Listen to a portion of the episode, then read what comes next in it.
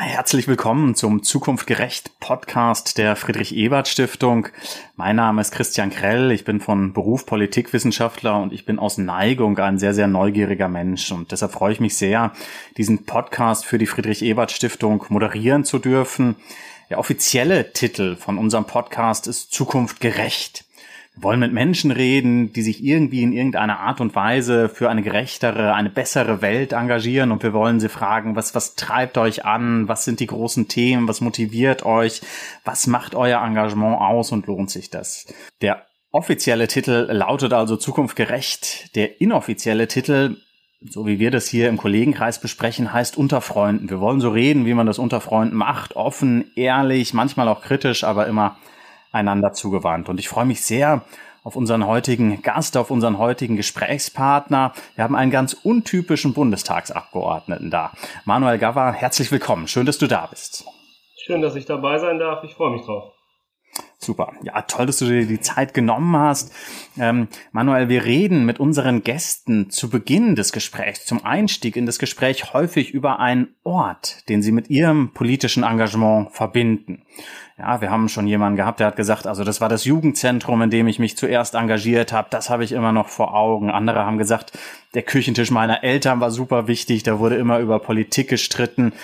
Gibt es bei dir einen Ort, den man in Verbindung bringen könnte mit deinem Engagement? Ich habe sogar zwei Orte, die ich hoffentlich beide nennen darf. Der erste Ort ist tatsächlich die Schule gewesen. Ich kann mich sogar sehr gut an den Klassenraum erinnern. Das war äh, der Geschichtsunterricht und es ging um die Rede von Otto Welz im Reichstag gegen das Ermächtigungsgesetz. Wir haben uns diese Rede angeschaut, wir haben sie uns angehört, zumindest Teile davon. Und das hat mich äh, ziemlich bewegt und seit dem Tag kann man sagen, habe ich mich äh, deutlich äh, politisiert. Also ich habe mich deutlich stärker mit Politik und allem, was dazugehört, beschäftigt, als es eben vorher der Fall war. Und das Zweite war mein Wohnzimmer. Das äh, klingt vielleicht komisch, ist aber so. Das war mein Wohnzimmer, weil ich in diesem Wohnzimmer in die SPD eingetreten bin und in die Gewerkschaft. Und das war im Jahr 2016. Und Auslöser dafür war das Wahlergebnis der AfD in Sachsen-Anhalt und in Baden-Württemberg. In Sachsen-Anhalt irgendwie bei 25 Prozent, in Baden-Württemberg deutlich zweistellig. Und das war so ein Moment für mich. Ich hatte mal wieder Sigmar Gabriel im Fernsehen gesehen, wie er das Ganze verkünden musste, was äh, dann auch so mit der SPD passierte. Das hat mich irgendwie so bewegt, dass ich gesagt habe an dem Abend, so, jetzt kannst du meckern, kannst das alles blöd finden oder du trittst tatsächlich aktiv ein. Das ist ja spannend. Das war ja eine Zeit, du hast es gerade schon angesprochen, 2016, wo die SPD nicht so unfassbar glänzend dastand, ja? wo sie äh, freundlich formuliert nicht jede Wahl gewonnen hat. Wie kam es dazu, dass du dich denn trotzdem für die SPD entschieden hast? Hatte das irgendwas mit dieser Welsrede zu tun oder wo kam das her? Ja, also sicher spielte das mit rein. Ich habe auch ein großes Interesse an Geschichte an sich, deswegen hatte ich mich schon auch vorher mit der Geschichte der SPD beschäftigt, mit der ganzen Arbeiterbewegung in Deutschland, aber auch weltweit. Von daher war für mich klar, wenn es in eine Partei geht, wird es wahrscheinlich in die SPD gehen. Ich hatte mal drüber nachgedacht, hatte mir mal alles angeschaut, aber wie gesagt, ich kam nie dazu bis zu diesem einen Abend, an dem ich gesagt habe, so jetzt ist es soweit. Von daher war eigentlich schnell klar, es muss dann oder es ist für mich eben die SPD. Ähm, du bist dann ja auch rasch in die Gewerkschaften eingetreten. Du bist Verdi-Mitglied geworden. Ähm, hing das für dich zusammen mit der SPD? Das ist ja auch ein ungewöhnlicher Schritt, in einigermaßen jungen Alter in eine Gewerkschaft einzutreten. Wenn sich die Historie der Sozialdemokratie anschaut, dann gehört sie natürlich ganz eng mit den Gewerkschaften zusammen. Das war ja auch früher, waren das ja auch in der Regel fast immer Sozialdemokraten und Sozialdemokraten, die in den Gewerkschaften aktiv waren.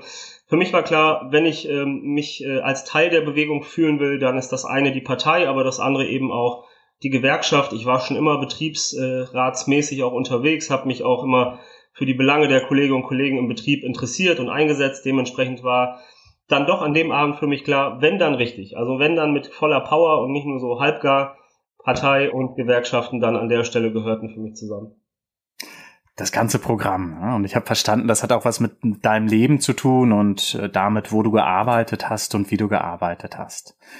Lass uns da doch noch mal ein bisschen schauen. Du hast ja eine sehr, sehr spannende Biografie. Wenn ich es richtig überschaue, in Norditalien geboren und im Alter von drei Jahren bist du nach Deutschland gekommen. Gibt es erste Erinnerungen? Hast du Eindrücke, die du noch heute abrufen kannst an dieses Ankommen in Deutschland? Ich kann mich sogar an die Fahrt erinnern. Das war ein relativ alter Alfa Romeo mit mehreren Zigarettenlöchern äh, hinten auf der Rückbank und äh, da konnte ich mich sozusagen ein bisschen mit beschäftigen als kleiner Junge, als es dann so über den Brenner ging. Warum auch immer hat sich diese Fahrt tatsächlich eingebrannt, ähm, das Ankommen dann auch. Wir haben in so einem Hochhaus dann als erstes gewohnt und ja, die Bilder habe ich tatsächlich auch noch sehr gut vor Augen und ich habe auch sehr gut vor Augen, wie der erste Tag im Kindergarten so war, denn ich kam in diesen Kindergarten und konnte tatsächlich kein einziges Wort Deutsch. Jetzt hat man als Kind natürlich den Vorteil, dass man äh, schneller miteinander ins Kommunizieren kommt, als jetzt Erwachsene, die nicht die Sprache sprechen. Und trotzdem waren das schon Eindrücke, die bis heute da sind. Also dieses erste Ankommen im Kindergarten, ohne die Sprache zu sprechen, das hat sich durchaus auch irgendwo eingebrannt, ja. Das vergisst man nicht. Ja, ich da raus, ne? Und äh, so stelle mir gerade den Geruch sozusagen in diesem Alfa Romeo auch vor. Ja, die Zigaretten haben da möglicherweise ihre Spuren hinterlassen. Ja. Und diese Erfahrung hat aber auch sozusagen bei dir Spuren hinterlassen. Ja. Ähm, du bist dann irgendwann aus dem Kindergarten in die Schule gekommen, ähm, hast einen Hauptschulabschluss gemacht. Und das ist ja was Besonderes, weil es dich von vielen deiner jetzigen Kolleginnen und Kollegen unterscheidet. Ähm, und darauf müssen wir gleich noch zurückkommen. Aber ich bin ganz gespannt. Du hast dann eine ganze Reihe von beruflichen Stationen gehabt, die auch wiederum untypisch sind. Du hast in einer Eisdiele gearbeitet, Pakete ausgeliefert, ähm, Regale eingeräumt. Was, was nimmst du aus all dem mit für deinen politischen Alltag? Naja, zum einen, dass ich äh, glaube, ich einfach vom eigenen Erlebnis schon ganz gut nachvollziehen kann, wie es sich eben anfühlt, für einen Paketdienstleister durch die Gegend zu fahren und für wirklich eine sehr schlechte Bezahlung diese Pakete dann auch eben abzugeben. Äh, tagelang, gerade vor Weihnachten, fahren die Kolleginnen und Kollegen 12, 14 Stunden durch die Gegend und verteilen diese, diese Pakete. Das habe ich auch gemacht und ich glaube, dass mir das äh, durchaus ein gewisses Empfinden und ein gewisses Gefühl gibt, wie sich das eben anfühlt und was da auch für Sorgen und was da auch vielleicht für Ängste dahinter stehen. Also ich sehe das absolut als bereichernd an, dass ich diese Erfahrungen machen durfte. Und in meiner bisherigen politischen Arbeit kann ich sagen, dass das durchaus Menschen auch anerkennen, wenn man selbst eben in dieser Situation war. Das heißt jetzt nicht, dass man nicht man in der Situation gewesen sein muss, um diese Gruppe zu vertreten. Das geht auch ohne das gemacht zu haben. Aber ich finde es für mich als Vorteil und äh, bin eigentlich auch ganz dankbar, dass ich diese Erfahrungen so machen durfte. Auch wenn das zugegebenermaßen damals nicht immer schön war. Das äh, gab auch Momente, wo ich diese Jobs auch nicht so klasse fand. Ja, das kann ich gut gut verstehen. Du sagst also, das wird anerkannt. Du hast ja jetzt einen Wahlkampf hinter dir und du bist ja in einem ständigen Kontakt mit Bürgerinnen und Bürgern. Hast du den Eindruck, diese Erfahrung hilft dir da? Öffnet es sozusagen Türen? Kommst du einfacher ins Gespräch mit Menschen, wenn du davon erzählen kannst? Ja, ich äh, kann schon sagen, dass das so war. Ich habe 10.000 Hausbesuche gemacht im Wahlkampf mit etwa 5.500 Leuten habe ich gesprochen, mal länger, mal kürzer.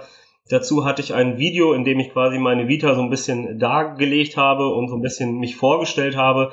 Und dieses Video ist ziemlich viral gegangen hier im Wahlkreis. Also wir hatten bei äh, Facebook über 60.000 Aufrufe, bei YouTube 40.000 Aufrufe.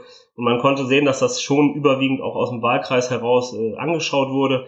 Und darauf wurde ich auch häufig angesprochen. Also das war ganz spannend, weil die Leute die Tür aufgemacht hatten oder aufgemacht haben. Viele wussten, wer vor ihnen steht. Das äh, war schon irgendwie ein Vorteil, weil man dann gleich einen Icebreaker hatte, um ins Gespräch zu kommen. Und gerade so die Biografie, darauf wurde ich tatsächlich sehr häufig angesprochen. Auch der Faktor mit dem Hauptschulabschluss, weil da hast du völlig recht, das ist jetzt nicht unbedingt äh, typisch, dass Bundestagsabgeordnete oder auch Kandidierende eben dann mit dem Hauptschulabschluss von der Schule ausgegangen wird. Wie ist es, diese Gespräche, wenn du sagst, also 5000 Gespräche, ja, das sind ja mal kürzere, mal längere Gespräche. Wie hat dich das verändert? Ja, ich stelle mir vor, dass man nach so einer intensiven Zeit mit einem ganz intensiven Austausch anders da rausgeht, als man reingeht. Das hat angefangen zu einem Zeitpunkt mit den Hausbesuchen, als die SPD bei 14 Prozent war. Mhm. Dementsprechend habe ich auch oft Mitleid an den Türen bekommen. Also äh, das war tatsächlich ganz äh, spannend zu sehen, auch im Verlauf des Wahlkampfes, wie sich das verändert hat. Anfangs waren Fragen da, warum machst du das überhaupt? Hast du das nötig? Äh, muss das denn sein bei so einer Partei, die quasi mehr oder weniger am Ende ist? Hast du keine Freunde? Also das waren tatsächlich so Begegnungen am Anfang. Und das äh, wandelte dann so Richtung Sommer, als dann auch die Umfragewerte nach oben gingen und abzusehen war, okay, die SPD hat eine realistische Chance, diesen Wahlkampf auch zu gewinnen. Dann äh, wurden die Gespräche auch anders. Aber diese Erfahrung habe ich gemacht, dass teilweise auch Mitleid äh, entgegengebracht wurde. Ähm, ich habe mich davon nicht unterkriegen lassen. Es hat nämlich auch riesen Spaß gemacht und für mich war klar, ob es nun klappt oder nicht, das ist eine Lebenserfahrung, die man mir so nicht mehr wegnehmen kann. Dementsprechend ähm, hat mir das sehr viel geholfen. Man muss allerdings dazu sagen, ich bin ja im Vertrieb, da kommen wir vielleicht ja auch, oder ich war lange im Vertrieb, da kommen wir vielleicht noch drauf hin. Dementsprechend war mir es jetzt nicht besonders fremd, mit Menschen ins Gespräch zu kommen. Ich meine, ein guter Verkäufer muss auch äh, ganz gut mit Menschen können und auch gut mit ihnen umgehen können. Deswegen fiel mir das ehrlicherweise jetzt auch nicht ganz so schwer, so einen Smalltalk an der Tür zu führen. Ja, das glaube ich, das merkt man ja, also wenn man dich reden hört und wenn man dir zuschaut, ne, das, das fällt dir ja leicht, mit Menschen ins Gespräch zu kommen. Gab es einzelne Themen, die sich da durchgezogen haben? Oder waren, wenn man quasi auf, auf Themen der, der Bürgerinnen und Bürger da guckt, waren das ganz unterschiedliche Themen? Ja, also es hat sich schon, sage ich mal, auf zwei Blöcke konzentriert. Zum einen mhm. Thema Mindestlohn und alles, was damit zusammenhängt. Also ich sag mal so klassische SPD-Themen, alles rund um die Arbeitswelt, das war schon vorherrschend, aber natürlich auch ganz klar Klima und Umwelt und gerade bei uns im Wahlkreis, wir haben ein Stahlwerk, wir haben Automobilindustrie, wir haben Kupferproduktion, also so ganz klassische Industrieberufe oder Betriebe, die sich verändern werden mit der Zeit durch Digitalisierung, Automatisierung und ähm, ja, den Folgen des ähm, der Folgen der, der veränderten Situation einfach auch, dass wir mehr ähm, fürs Klima machen müssen.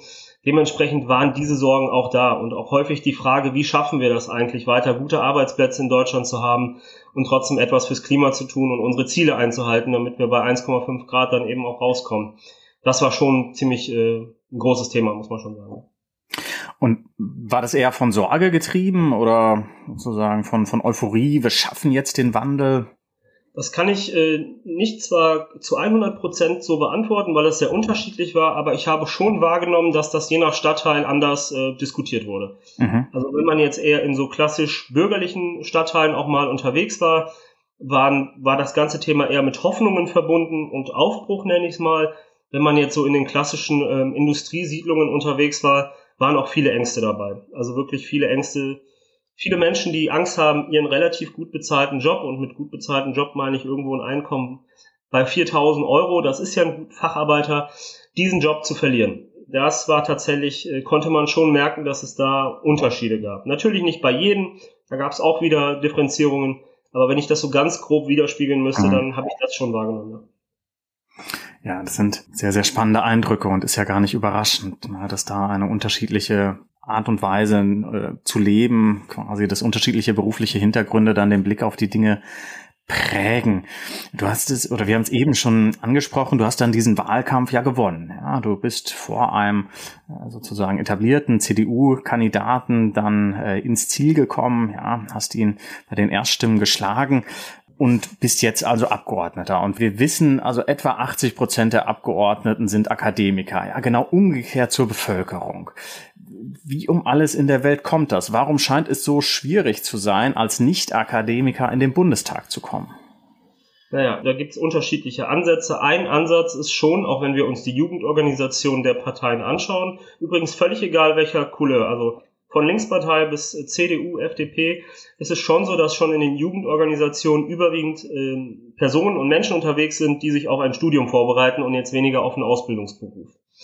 Das hat, glaube ich, mehrere Gründe. Das hat zum einen den Grund des Zuganges an Politik. Der ist sicher bei ähm, Haushalten, die schon Bildung haben, beziehungsweise einen hohen Bildungsstandard, etwas einfacher und etwas schneller da.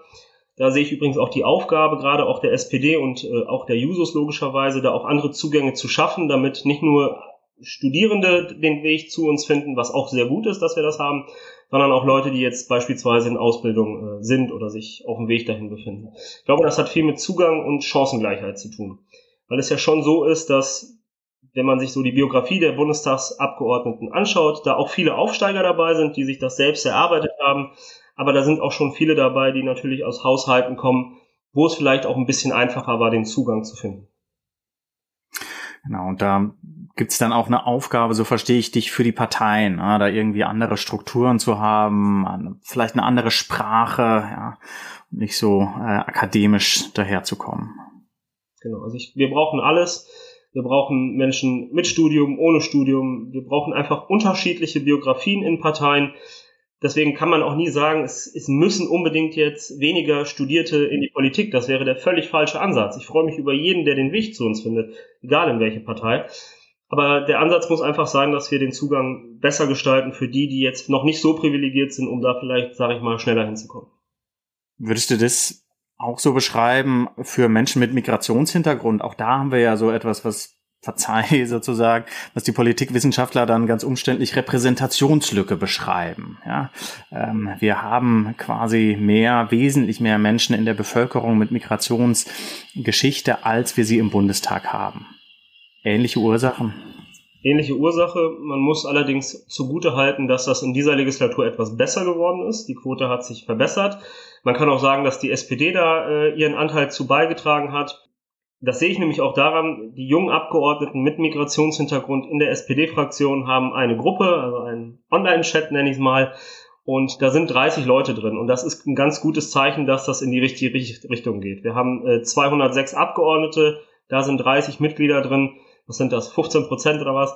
Das heißt, es geht schon nach oben, aber du hast völlig recht, ähm, im Verhältnis zur Bevölkerung, auch wenn wir uns jetzt anschauen, wie ist der Anteil von denen, die heute eingeschult werden? Der ist ja nochmal deutlich höher als der der Gesamtbevölkerung. Dann gibt es da immer noch eine deutliche Lücke. Ich möchte einmal ganz kurz, wenn ich darf, unseren ähm, ehemaligen Bundestagspräsidenten zitieren. Wir werden nie eine Repräsentanz hinbekommen, die eins zu eins ist, also die völlig identisch mit der Gesellschaft ist. Das stimmt. Aber wir sollten schon daran arbeiten, dass sich das weit, weitestgehend angleicht oder zumindest anpasst. Und da sind wir auf einem ganz guten Weg. Es bleibt aber auch noch viel Arbeit vor uns. Ja, das ist ja echt beeindruckend, ne? was für ein Schwung junger, auch unterschiedlicher Menschen da in den Bundestag gekommen ist. Jetzt äh, liegt ja die Wahl ein, ein paar wenige Monate zurück. Ihr habt erste gemeinsame Erfahrungen gemacht, erste Eindrücke gewonnen. Kann man schon so eine Art Zwischenbilanz ziehen? Ähm, was ist anders, als ihr es erwartet habt? Äh, was hat sich bewahrheitet? Naja, man muss schon sagen, man kommt da mit einer gehörigen Portion Adrenalin auch rein in den Bundestag alle neun haben einen wahnsinnig anstrengenden Wahlkampf hinter sich, also man ist immer unter Strom gewesen, man kommt da rein und würde sich natürlich wünschen, dass es dann so eins zu eins weitergeht vom Spirit und von der Geschwindigkeit. Die Realität ist natürlich, dass man erstmal ankommen muss, man muss ganz profane Dinge regeln, das hatte ich so ehrlich gesagt auch gar nicht auf dem Schirm. Also die Wohnungssuche in Berlin beispielsweise, die gestaltet sich nicht immer einfach. Und wir haben ja auch noch die privilegierte Ausgangslage als Bundestagsabgeordnete im Verhältnis zu vielen Menschen, die ein anderes Einkommen haben, als wir es haben. Dementsprechend ähm, mussten wir erstmal ganz profane Dinge regeln in den ersten Monaten, was sicher so ein bisschen an, von dieser Ausgang, von diesem Ausgangsspirit rausgenommen hat. Zumindest ein bisschen die Geschwindigkeit. Also man kommt, kommt schon an, man stellt fest, der Bundestag ist echt nochmal was ganz anderes. Das ist eine Riesenverwaltung. Es gibt Strukturen, es gibt Abläufe, an die man sich halten muss. Und das ist ein Lernprozess, glaube ich, gerade für uns Neuen, der eine Weile gedauert hat und der sicher auch noch ein bisschen dauern wird. Also man will die Welt retten und muss erstmal Formulare ausfüllen. Das trifft gut. Also ich glaube, ich habe noch nie in meinem Leben so viel Formulare ausgefüllt wie in den letzten Monaten, seitdem ich Abgeordneter bin. Oh, ja. Dann machen wir jetzt etwas ganz Unbürokratisches. Ja, wir machen unser Dafür-Dagegen-Spiel. Ja, wir haben so ein kleines Spiel, wo wir 20 Schlagwörter, 20 Begriffe haben. Und wir bitten unsere Gäste sehr rasch zu sagen, ob sie dafür sind oder ob sie dagegen sind. Und wir kommen dann später auf einzelne Themen nochmal zurück. Ja. Sehr gut. Wir fangen an mit kostenfreiem ÖPNV. Dafür, unbedingt. Sehr gut ausgefallene Eiskreation, sowas wie Cheeseburger oder Knoblauch? Ja, gute Frage. Ich würde es probieren, wird sicher nicht mein Lieblingseis. okay, tendenziell ist dagegen, aber eine Offenheit, ja. Hip-Hop. Ja, läuft. Gut. Allgemeines Tempolimit von 120 auf den Autobahnen. In der Diskussion 130. Ich war lange dagegen, bin aber mittlerweile so, dass ich dafür stimmen würde. Pizza mit Sauce Hollandaise. Nee. Das geht es gibt, nicht. Es gibt Grenzen. Genau, gerade aus Italien stammt, gibt es einfach auch ein paar Dinge, die, die man nicht machen sollte und das gehört dazu. Sehr gut, sehr klar. Ja. Legalisierung von Cannabis. Bringen wir jetzt auf den Weg und ist auch der richtige Schritt. Alles klar. Twitter. Politische Arbeit über Twitter. Ich lese mit, benutze es bislang noch nicht aktiv und habe für mich ehrlicherweise noch nicht entschieden, ob ich es machen werde. Tendenz nein. Tendenz nein, alles klar. Online-Wahlen, also Abstimmungen auch online durchführen bei Wahlen. Nee. Lieber klassisch mit Papier, Zettel und Wahlurne. Eine Dauerkarte für den VfL Osnabrück. Besitze ich schon seit längerem und war schon lange nicht mehr da, aber werde mir auch weiter eine holen. Sehr gut, das ist ein klares dafür. Autofreie Innenstädte. Wir sollten auf jeden Fall weniger Verkehr in den Autostädten haben, weniger Autos. Pauschal zu sagen, autofreie Innenstädte, ist mir aber zu kurz gedacht. Mhm. Betriebsräte auch in kleinen Unternehmen. Unbedingt mit Sonderlösungen und die etwas angepasster sein müssen, denn in einer Fünf-Mann-Bude oder Fünf-Menschen-Bude ist es tatsächlich ein bisschen komplizierter, aber wir können da gute Wege finden, um auch da einen Betriebsrat zu etablieren. Serienmarathon auf Netflix. Dafür ja, mache ich, sehr, mach ich sehr gerne. Seitdem ich angetreten oder seitdem ich Bundestagsabgeordneter bin, habe ich da leider nicht mehr so viel Zeit zu. Alles klar. Urlaub am Strand. Ja, ich komme aus den Dolomiten, da ist der Strand jetzt ein bisschen weiter weg, aber kann man machen. Okay. Ähm, ich komme aus dem Rheinland, Kölsch. Ist okay. okay. Es gibt besseres Bier in Deutschland, das muss man einfach sagen. Gut, gut. Das, das nehme ich zur Kenntnis, ja. Ähm, einfachere Einbürgerung, einfachere Möglichkeiten, die Staatsbürgerschaft zu erwerben. Ja, absolut richtig. Und wir haben im Koalitionsvertrag dazu auch einiges entschieden und beschlossen. Ich freue mich auf die Umsetzung. Sehr gut. Eine Ausbildungsplatzgarantie. Auch das, die Forderung der Jusos, wenn man so will, eine der großen Forderungen. Ich freue mich, dass sie kommen wird. Hätte sie gerne noch etwas schärfer gehabt als das, was die Koalition beschlossen haben. Aber als erster Schritt ist das, glaube ich, ganz in Ordnung. Eine Vier-Tage-Woche. Wird äh, sicher diskussionswürdig bleiben. Das wird auch nicht überall funktionieren, aber Arbeitszeitverkürzung und Reduzierung war schon immer ein Thema der Sozialdemokratie und wird es auch in Zukunft bleiben. Sehr gut. Ein Lobbyregister. Ja, muss kommen, deutlich strenger als das, was wir bislang haben. Ich habe für mich da auch einige Entscheidungen getroffen, die ich vielleicht später nochmal ja, mhm. nochmal einbringen kann. Sehr gut, ja. Ähm, und letzte Frage, ein Grundeinkommen, bedingungsloses Grundeinkommen. Nee, bin ich äh, nicht dafür. Ich bin für ein äh, Bürgergeld. Ein, ich würde das Bürgergeld auch noch etwas anders gestalten als das, was wir jetzt beschlossen haben. Aber ich bin gegen ein Grundeinkommen und sehe tatsächlich eher das Arbeiten im Vordergrund und natürlich mit einem Sozialstaat, der die Menschen unterstützt und nicht sie gängelt, aber ähm, ein reines Grundeinkommen sehe ich nicht mehr ja, Arbeit spielt eine wichtige Rolle im Leben von Menschen. Ja, herzlichen Dank für diesen äh, kleinen Marathon. Ja, danke für deine schnellen, spontanen Antworten. Du hast es ja selber schon angesprochen, wir müssen auf einiges dann noch zurückkommen. Zum Beispiel auf dieses Lobbyregister. Da hast du gesagt, du hast für dich einige Entscheidungen getroffen. Was waren da deine Entscheidungen? Ja, so eine der, also man kann das, man kann sagen zwei Entscheidungen. Zum einen, ich werde keine Nebeneinkünfte haben. Also ich werde alles dafür tun, dass ich keine haben werde. Falls es doch dazu kommen sollte, habe ich für mich die Entscheidung getroffen, dass ich das transparent spenden werde. Also ich denke, unsere Abgeordnetenentschädigung ist hoch. Es gibt auch Gründe, warum sie so hoch ist, wie sie ist. Aber das muss es dann aus meiner Sicht auch sein. Alle anderen Kolleginnen und Kollegen können das für sich entscheiden im Rahmen der, der Gesetzgebung, wie sie da ist. Aber ich äh, glaube, das reicht das Einkommen, was wir haben und man muss da nicht noch Nebeneinkünfte haben. Das ist aber meine ganz persönliche Meinung. Das andere ist, ich habe für mich entschieden, dass ich alle Lobbykontakte, alle Lobbytreffen vor allen Dingen und Kontakte äh, öffentlich machen werde mit einem kurzen Protokoll, was wir da eigentlich so besprochen haben. Das wird sicher dazu führen, dass sich der ein oder andere nicht mit mir treffen wollen wird, aber das ist okay. Zu Lobby zählt übrigens alles und das ist mir auch wichtig zu sagen, weil bei Lobby ähm, sehr oft unterschiedliches, äh, sage ich mal, zusammengewürfelt wird. Also Lobby sind im Grunde genommen alle Organisationen, ob Unternehmen, Gewerkschaften, Umweltverbände, mit denen man ins Gespräch kommt. Ähm, und ich glaube, da eine gewisse Transparenz herzustellen und auch zu zeigen, wie politische Arbeit funktioniert, mit wem spricht man eigentlich, das ist schon wichtig und das werde ich auf jeden Fall auch möglichst transparent machen. Natürlich sage ich aber auch, dass es trotzdem Vier-Augen-Gespräche auch geben muss. Also eine gewisse Vertraulichkeit in Situationen, beispielsweise mit einer Gewerkschaft, kann durchaus auch wichtig sein und richtig. Und trotzdem glaube ich, dass da möglichst viel Transparenz sein muss. Also viel Transparenz und wenn ich dich richtig verstehe, ist das ja auch so eine Differenzierung bei dir. Du hast ja, dir war es ja wichtig zu betonen, was man alles als Lobby verstehen kann, auch um deutlich zu machen, es ist jetzt nicht immer quasi ein Scheck äh, von irgendeinem zwielichten Unternehmer, sondern es sind auch gesellschaftliche Interessen, ja, die eine Berechtigung haben. Absolut. Und ich finde auch, dass es durchaus legitim und auch wichtig ist, als Bundestagsabgeordneter sich mit Unternehmen und von mir aus auch mit Verbänden zu treffen. Beispielsweise, wenn die örtliche Handelskammer oder Handwerkskammer sich mit dir treffen möchte, um gewisse Dinge zu besprechen, die hier anstehen, dann ist das eigentlich auch meine Aufgabe. Deshalb habe ich mich auch wählen lassen, um da eben auch mir alle Interessen anzuhören. Nur da ist es mir wichtig, dass eine Transparenz drin ist. Und ich glaube, ähm, da sollten alle sich auf den Weg machen, das möglichst auch herzustellen, damit sowas wie Maskendeals und andere Dinge einfach auch der Vergangenheit angehören.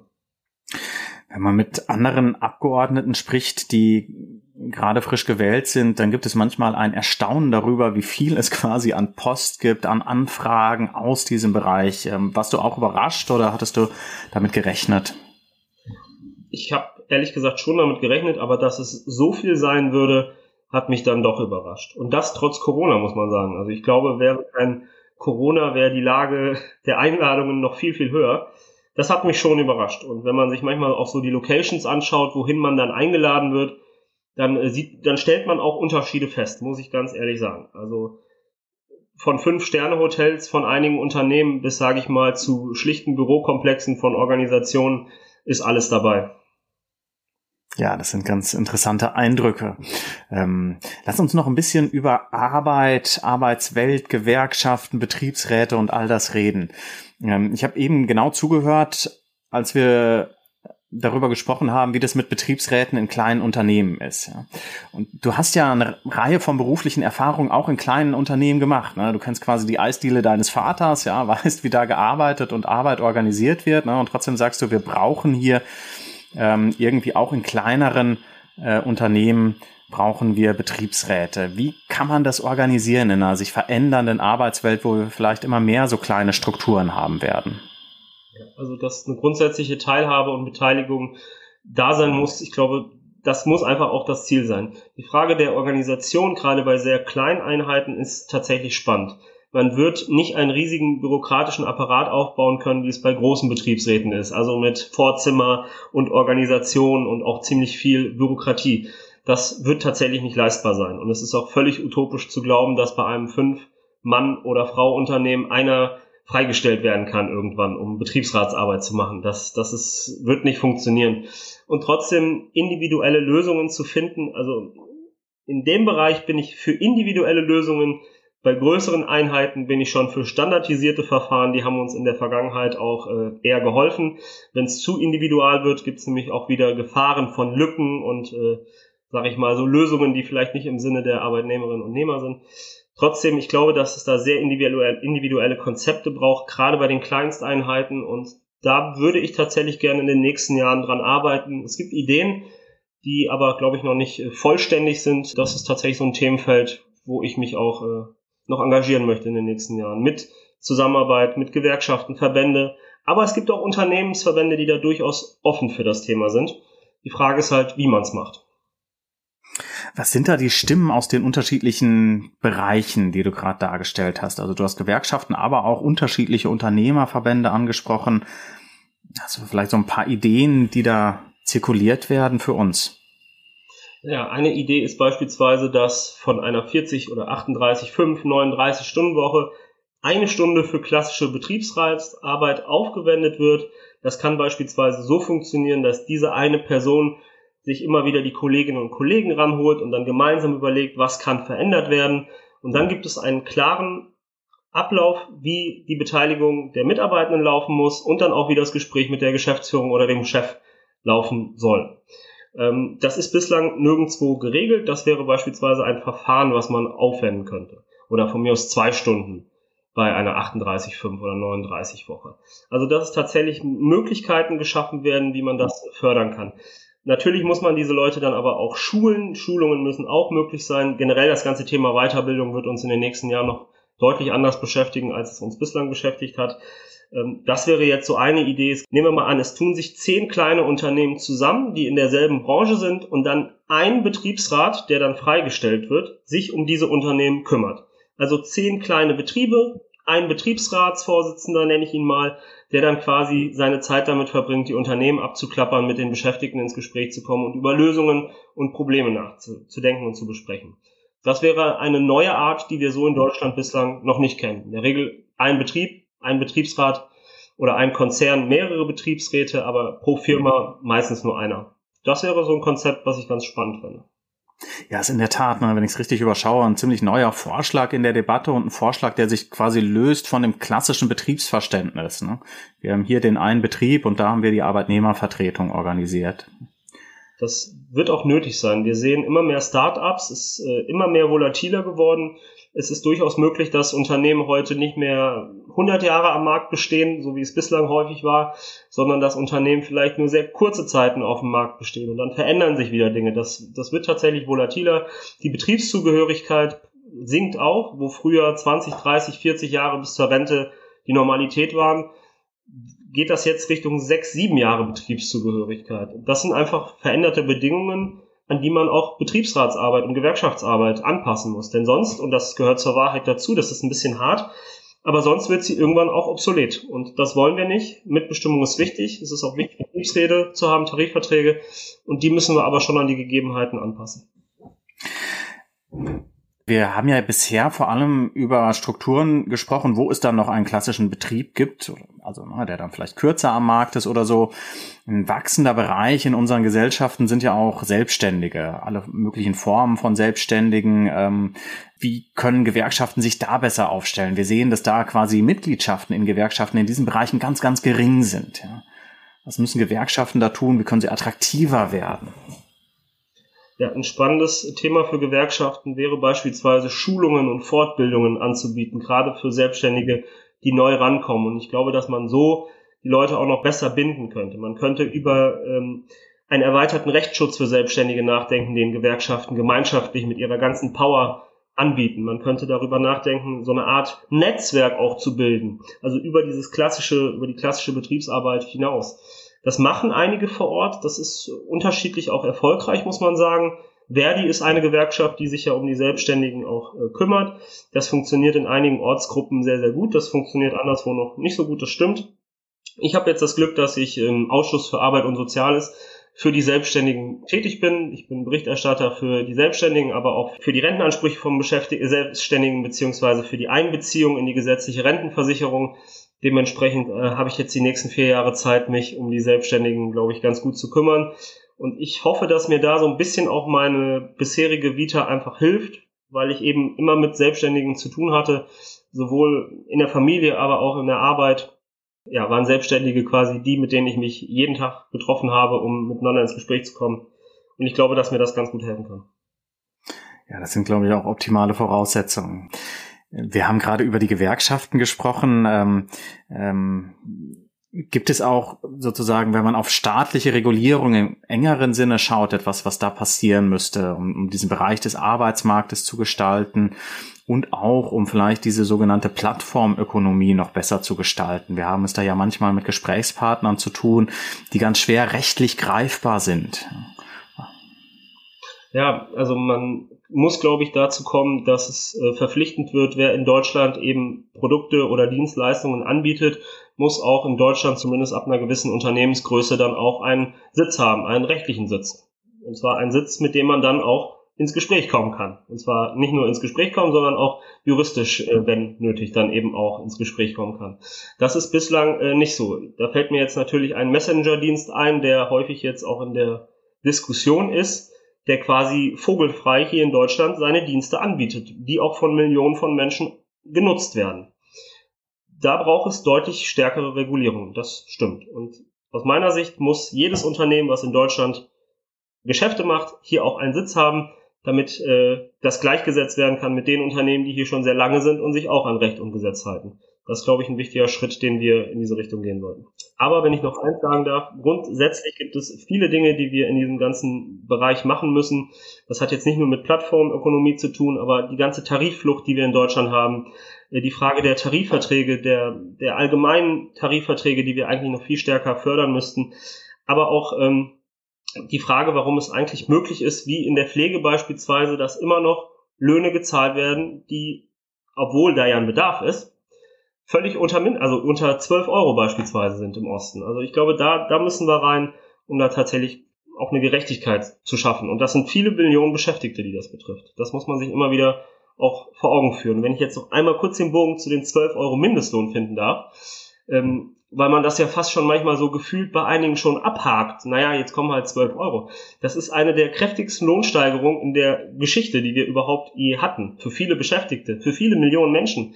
Und ähm, ich glaube, das ist auch jetzt unsere Aufgabe, das ganz klar nach außen zu kommunizieren und zu sagen, Leute, wir haben wirklich dafür gekämpft. Und das war nicht einfach. Man meint ja, man macht ein Gesetz und da steht jetzt 12 Euro drin und dann ist alles gut. Der Widerstand gegen diese 12 Euro war massiv und ist immer noch sehr massiv. Das kann man, glaube ich, an der Stelle so sagen. Ja, nichts kommt von allein, ne? um neben Otto Wels anderen großen Sozialdemokraten Willy Brandt zu zitieren.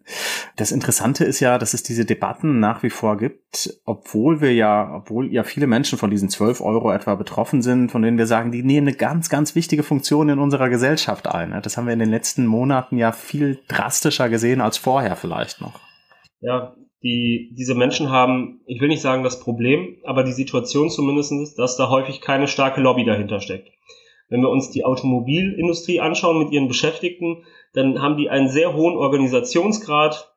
Wenn ich an einen Automobilhersteller aus Niedersachsen denke, dann äh, ist da die IG Metallquote bei den Beschäftigten bei weit über 90, eher 95 Prozent.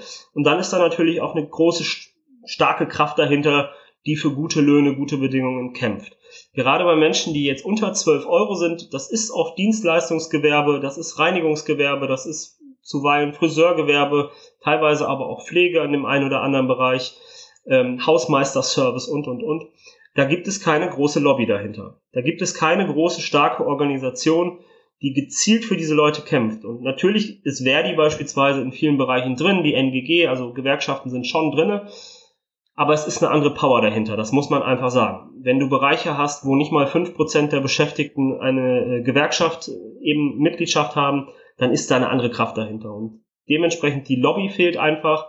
Und daher ist es gut, dass wir jetzt diesen großen Sprung wagen, der ja auch kritisiert wird von anderen Parteien. Weil sie sagen, naja, das ist doch eigentlich Sache der Tarifpartner, sowas zu entscheiden und nicht von Politik. Und dem stimme ich grundsätzlich sogar zu. Aber wenn Menschen für Jetzt haben wir einen Mindestlohn von über 10 Euro. Aber wenn Menschen vorher für unter 10 Euro gearbeitet haben und das in irgendeinem Tarifvertrag drinne steckt, dann führt das dazu, dass der Steuerzahler diese Arbeit sogar noch subventionieren muss, weil diese Leute quasi unter der Grundsicherungsgrenze sind und im Alter auch wieder in der Grundsicherung landen. Also sprich, der Steuerzahler würde sogar so ein Lohndumping zweimal subventionieren und das kann nicht Sinn der Übung sein. Dementsprechend ist das jetzt wirklich der richtige Weg zu sagen, 12 Euro muss es sein und wir werden uns die Entwicklung ganz genau anschauen.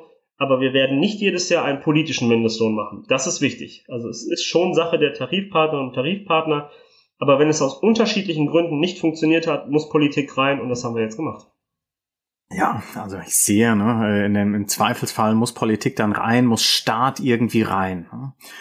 Würde mit dir gerne noch über ein anderes Thema reden, über den Staat insgesamt. Ich habe so den Eindruck, dass sich unsere Vorstellung davon, was der Staat kann und soll, sehr verändert wenn ich auf mein politisches Leben schaue, ich bin quasi in den 1990ern in die SPD eingetreten und das war eine Zeit, in der es quasi losging mit der Vorstellung, dass sich Staat möglichst weit zurückziehen soll, ja, aus allem, ja. Und das wurde dann ja auch gemacht, aus der Daseinsvorsorge, aus, aus vielen Bereichen hat sich Staat zurückgezogen und man hat den Eindruck, dass dieses Bild jetzt ein bisschen kippt, ja, dass wir jetzt die Vorstellung haben, Staat soll wieder mehr machen, ja, er soll zum Beispiel da reingehen, wenn es die Gewerkschaften nicht hinkriegen, ja, dann müssen wir vielleicht bestimmte Zustände einfach auch staatlich regulieren. Ja. Ähm, was glaubst du, was, was können wir vom Staat erwarten? Welches Staatsbild brauchen wir vom Staat? Ja, also Staat löst nicht alle Probleme. Ich glaube, das muss man an der Stelle auch sagen. Äh, Staat löst nicht das Problem, wenn eine Ges Gesellschaft nicht zusammenhalten würde. Das, das muss schon, auch jeder von uns muss da tatsächlich seinen, seinen Beitrag zu leisten.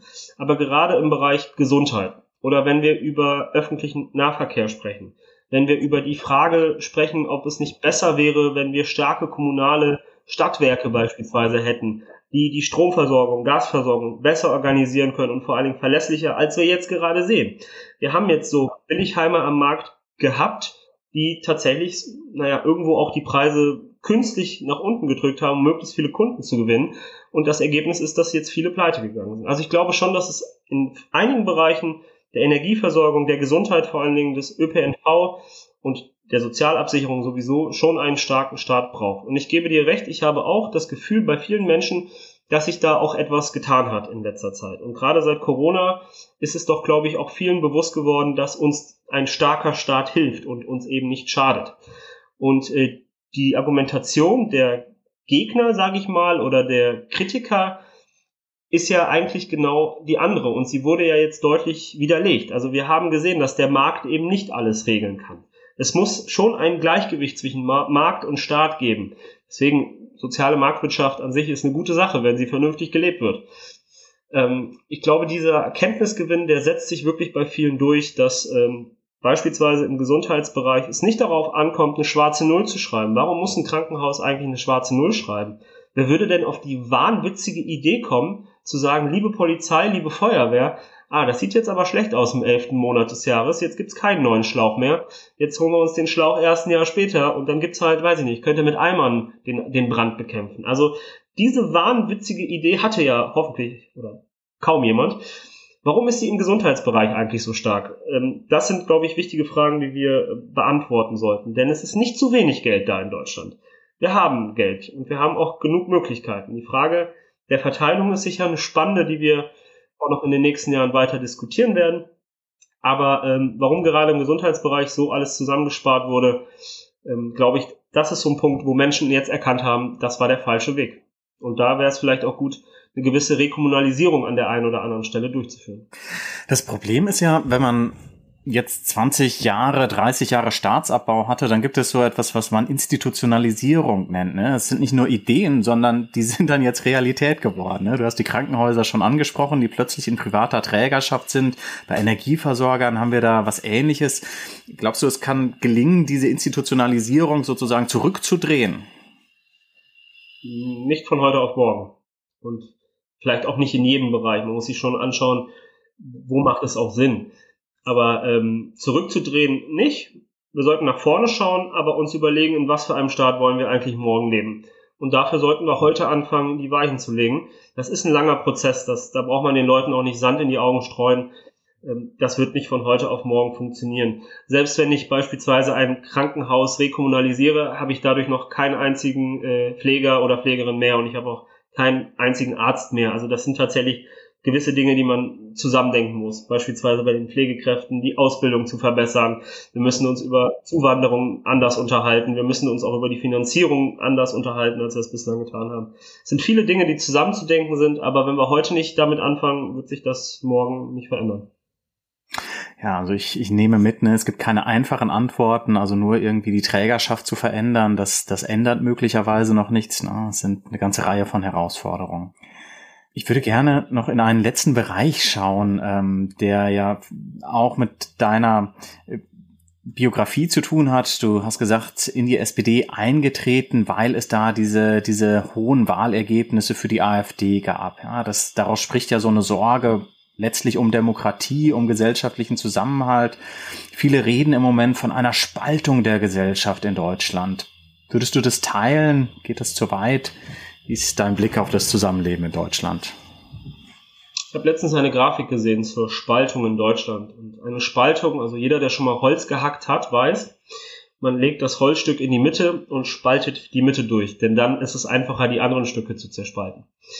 Das sehe ich nicht. Also wir haben sicher einen Teil an Bevölkerung, der im Moment nicht mitgeht. Zumindest nicht im weitesten Sinne mitgeht. Spaltung hieße für mich 50 Prozent und oder etwa 50 Prozent und das sehe ich nicht. Das sieht man bei der Impfquote glücklicherweise nicht. Das sieht man aber auch nicht auf der Straße. Auch wenn durchaus Menschen auf der Straße sind und wir immer noch einen Anteil von, glaube ich, 15, 16 Millionen Bürgerinnen und Bürgern haben in Deutschland, die nicht geimpft sind. Das ist einfach mal Fakt.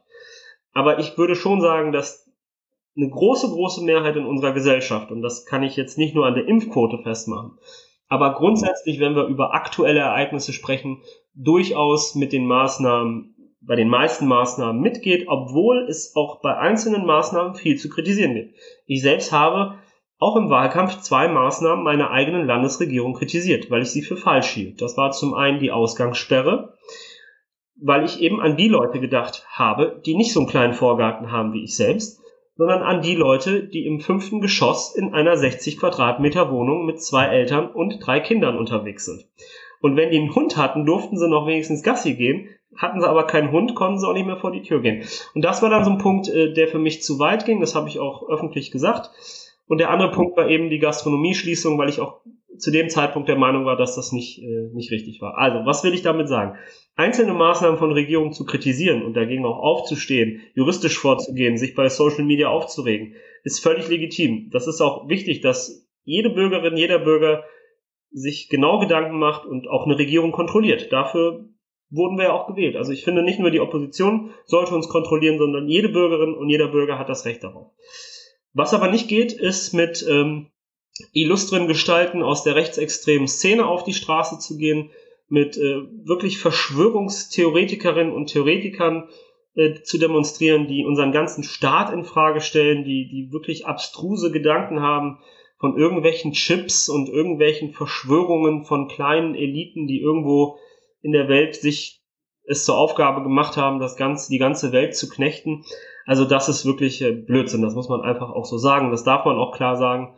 Dementsprechend differenziere ich schon zwischen denen, die jetzt sich mit diesen Leuten gemein tun und dann eben gemeinschaftlich auf der Straße protestieren und den Menschen, die sich vielleicht immer noch nicht haben impfen lassen, aber trotzdem gesprächsbereit sind. Also ich versuche da wirklich eine Differenzierung hinzubekommen.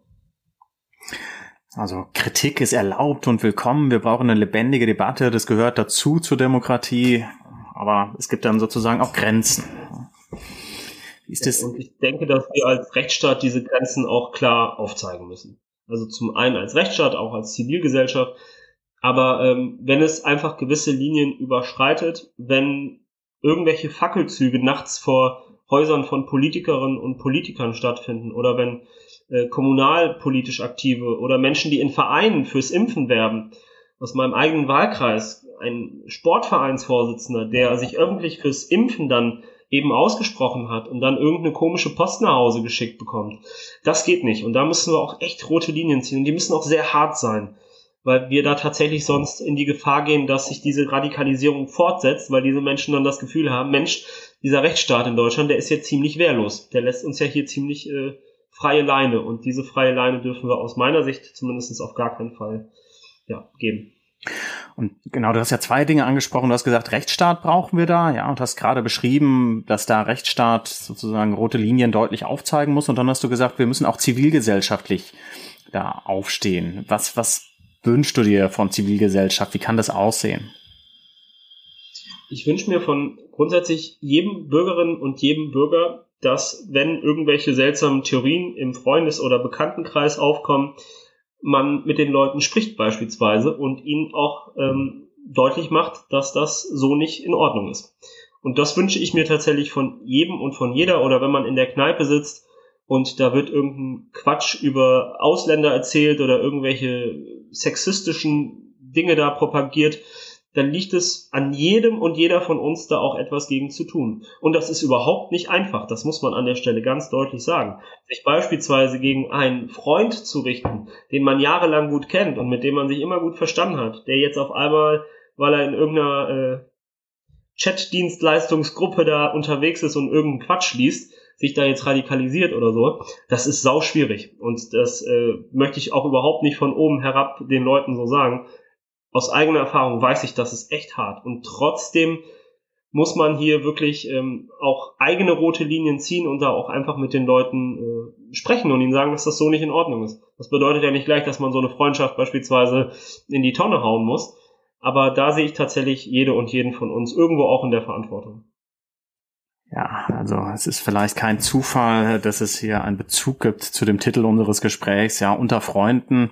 Ja, unter Freunden muss man tatsächlich manchmal auch schwierige Gespräche führen. Das fällt besonders schwer, wenn einem die Freunde am Herzen liegen, aber dann ist es vielleicht auch besonders wichtig. Ähm, Manuel, ich würde damit gerne das Gespräch schließen. Ja, ich finde das einen ganz eindrucksvollen, richtigen, wichtigen Appell, ja, der ja quasi von deinem persönlichen Engagement auch ähm, äh, sich an jeden von uns richtet, ja, miteinander reden, das Gespräch suchen, so wie wir es hier vielleicht heute getan haben. Herzlichen Dank für deine Offenheit. Herzlichen Dank für die Zeit, sich eine Stunde rauszunehmen. Das ist ja etwas Besonderes. Ich bin dankbar für den Austausch ähm, und ja, wir wünschen dir alles Gute beim weiteren Verfolgen deines Engagements. Vielen Dank. Vielen Dank. Ich habe mich auch sehr gefreut, heute dabei sein zu dürfen.